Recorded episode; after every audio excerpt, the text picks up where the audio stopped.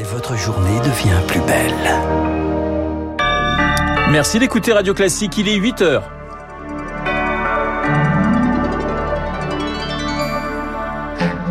La matinale de Radio Classique avec Renaud Blanc. Et la campagne entre les deux tours s'intensifie entre Emmanuel Macron et Marine Le Pen. Retraite, pouvoir d'achat, Europe. Les deux finalistes de la présidentielle s'opposent surtout, mais à distance. Près de 50 jours après le début de la guerre en Ukraine, comment vivent les civils qui se sont réfugiés en France? Ils tentent tant bien que mal de vivre comme avant. Et puis 30 bougies pour Disneyland Paris. Le parc a attiré 375 millions de visiteurs depuis 1992 et il compte encore s'agrandir. Radio.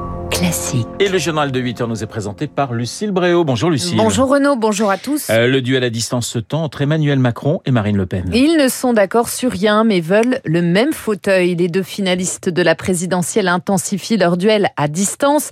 La candidate du Rassemblement national à coup de conférences de presse et de plateau télé, le candidat président entre meeting et bain de foule, un match où chaque jour compte. Exemple hier entre le Grand Est pour lui, la Normandie pour elle. Victoire fort. Deux images, deux styles. L'un a préféré la foule et ses improvisations. Dialoguez avec nous, monsieur, on sait de quoi on parle. L'autre, la conférence de presse et le ton grave.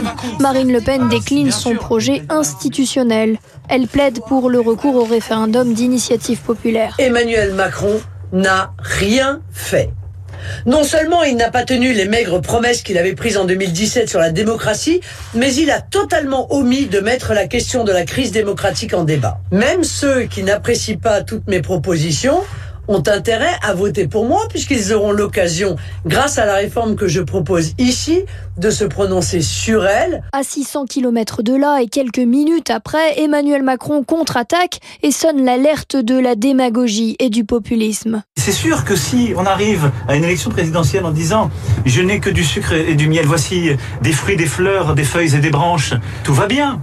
Mais c'est un poème. Il ne faut pas simplement suivre le vent et être dans la démagogie. Ça peut marcher quand il n'y a pas de pression. Pendant les crises, ça peut être fatal. Le duel est bel et bien lancé. Et après les institutions, hier, Marine Le Pen aborde aujourd'hui un terrain délicat face à son concurrent, conférence de presse dédiée à la diplomatie et à la politique étrangère. Après un déplacement à Agnières-sur-Seine sur le thème du travail, le chef de l'État retrouve, lui son costume de président, Conseil des ministres ce matin, puis le 20h de TF1 ce soir. Emmanuel Macron qui engrange le soutien d'une cinquantaine de sportifs ce matin, de Marie-Josée Pérec à Tony Parker, en passant par Jean Lecam ou Laure Manodou, tout s'appelle à faire barrage au Rassemblement national alors que Paris accueillera les Jeux olympiques en 2024. Lucille, Joe Biden accuse Vladimir Poutine de, de génocide. Après 50 jours de guerre en Ukraine, c'est la première fois que le président américain reprend ce terme, employé jusqu'ici seulement par Volodymyr Zelensky. Je ne suis pas sûr que l'escalade des mots serve la cause, réagit à l'instant Emmanuel Macron qui, qui préfère lui rester prudent avec les termes. Russes et Ukrainiens sont des peuples frères, rappelle le président de la République à l'instant sur France 2. Sur le terrain, au moins 20 000 personnes sont mortes à Mariupol depuis le début de l'invasion. Le président russe, lui, nie toujours toute exaction en Ukraine. Hier, il a encore qualifié de fausses les informations accusant ses soldats d'avoir massacré des civils à Boutcha. Une propagande qui divise la population russe. Écoutez le témoignage d'Elena, jeune mère trentenaire qui habite dans la banlieue de Moscou. En Russie, les gens sont divisés en deux camps, ceux pour la guerre, pour Poutine, et de l'autre côté, il y a l'opposition. Les pro-Poutine font leur propagande à la télévision. Des fois, j'allume la télé, histoire de vérifier que cette folie continue. Ça me fait pleurer et rire en même temps.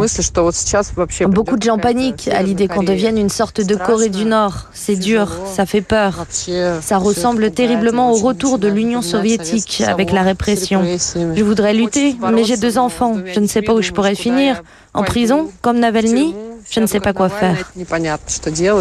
Le témoignage d'Elena recueilli par Lauriane Tout-le-monde, Kiev, de son côté, a mis la main sur un proche de Vladimir Poutine. L'homme d'affaires ukrainien Viktor Medvedchuk, Volodymyr Zelensky propose aujourd'hui de l'échanger contre les Ukrainiens en captivité en Russie.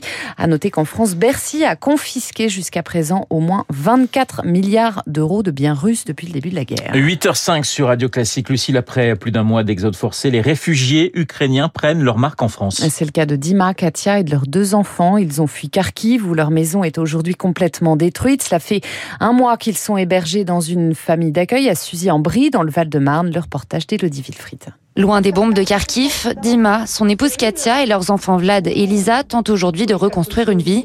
Le père a récemment trouvé un emploi dans le bâtiment. Quant à l'adolescente de 15 ans, elle a intégré une classe de seconde générale. Au départ, c'était difficile puisque je ne connais pas la langue, mais j'ai pris l'habitude de parler en anglais avec mes amis et ce n'est plus un problème ni pour moi ni pour eux.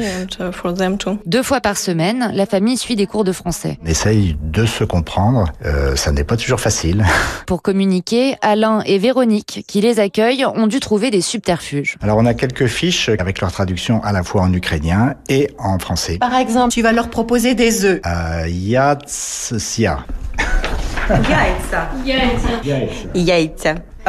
La cohabitation entre ces deux mondes se construit peu à peu. Chacun apprend à connaître le mode de vie de l'autre, comme l'expliquent Alain et Véronique. Ce qui me surprend le plus, c'est que les horaires pour les repas sont très variables. Ce qui est aussi intrigant pour eux, c'est qu'on mange tous ensemble autour d'une table. Des très bons moments où on a des bons fous rires. Les cinq enfants de Véronique et d'Alain ont quitté le nid, alors le couple est prêt à héberger cette famille le temps nécessaire. Le reportage d'Elodie Wilfried à New York. La police recherche toujours ce matin le tireur du métro qui a fait 23 blessés hier matin à l'heure de pointe. Il a déclenché deux engins fumigènes avant d'ouvrir le feu dans une rame. A-t-il fait marche arrière au procès des attentats du 13 novembre 2015 Ultime interrogatoire aujourd'hui pour Salah Abdeslam. Il sera interrogé sur les heures qui ont suivi les attentats et sa cavale de quatre mois. En bref, honte de Chotka Polytechnique, selon une enquête interne réalisée par la prestigieuse école d'ingénieurs, près d'une étudiante sur quatre affirme aujourd'hui avoir été victime d'agressions sexuelles depuis le début de sa scolarité. 11 disent avoir été victimes de viols ou de tentatives de viol, des faits d'une grande gravité inacceptable selon son directeur François Boucher. Allez, on change totalement de sujet, Lucille, avec Disneyland, qui fait, Disneyland Paris, hein, qui fête ses 30 ans. Le célèbre parc d'attractions à l'effigie de Mickey a ouvert ses portes en avril 92 sur d'anciennes terres agricoles à 30 km à l'est de la capitale. Depuis, ce complexe de loisirs a attiré 375 millions de visiteurs au point de devenir la première destination touristique d'Europe. Il est ainsi devenu le moteur de tout un bassin économique au cœur de la Seine-et-Marne. Émilie Vallès s'est rendue dans la ville de Céris qui jouxte le parc. Ce qui frappe en sortant du RER, ce sont ces dizaines d'immeubles récents et les grues qui construisent de nouveaux logements et bureaux. Au loin, on distingue la tour de la terreur de Disneyland. Philippe Descrouet, maire de Céris et président de l'agglomération Val d'Europe. Bah avant, il n'y avait rien, c'était des champs. Tout ce que vous voyez n'existait pas. On avait 350 habitants juste avant l'arrivée de Disney. Aujourd'hui, on est plus de 10 000. On a presque un demi-million de mètres carrés de bureaux. Le centre commercial, que tout le monde connaît, Val d'Europe. On a une gare de TGV, deux gares de RER. On est à 8 minutes de Charles de Gaulle aussi euh, par le TGV. Tout un écosystème s'est créé autour du parc avec des hôtels, des restaurants évidemment, mais pas seulement. Le groupe de conseil de loi va installer un centre de formation, le Crédit Agricole, l'un de ses sièges régionaux. Christophe Giral, directeur immobilier d'Euro Disney. Disney, c'est un catalyseur de développement. Depuis 2004, ce sont plus de 6300 entreprises qui sont implantées, c'est-à-dire en moyenne plus de 5 par semaine qui s'implantent. Disneyland Paris, ce sont plus de 16 000 collaborateurs. Mais quand on prend l'emploi direct, indirect, induit, ce sont plus de 63 000 personnes. Un emploi créé à Disneyland Paris permet de créer 4 à 5 emplois à l'extérieur de l'entreprise, chez nos fournisseurs, sous-traitants ou partenaires. Et le territoire est loin d'avoir fini son développement. Disneyland prévoit des extensions de son parc, notamment autour de la Reine des Neiges. Val d'Europe, qui compte aujourd'hui 50 000 habitants, pourrait atteindre les 80 000 d'ici 2030. Le reportage d'Émilie Vallès. Et puis l'équipe de Féminine de football qualifiée pour le mondial 2023. Elle a battu hier la Slovénie 1-0. Merci Lucille. On vous retrouvera à 9h pour un prochain point d'actualité. Il est 8h09 sur l'antenne de Radio Classique. Dans un instant, mon invité, le politologue Pascal Perrino. Auparavant, l'édito politique.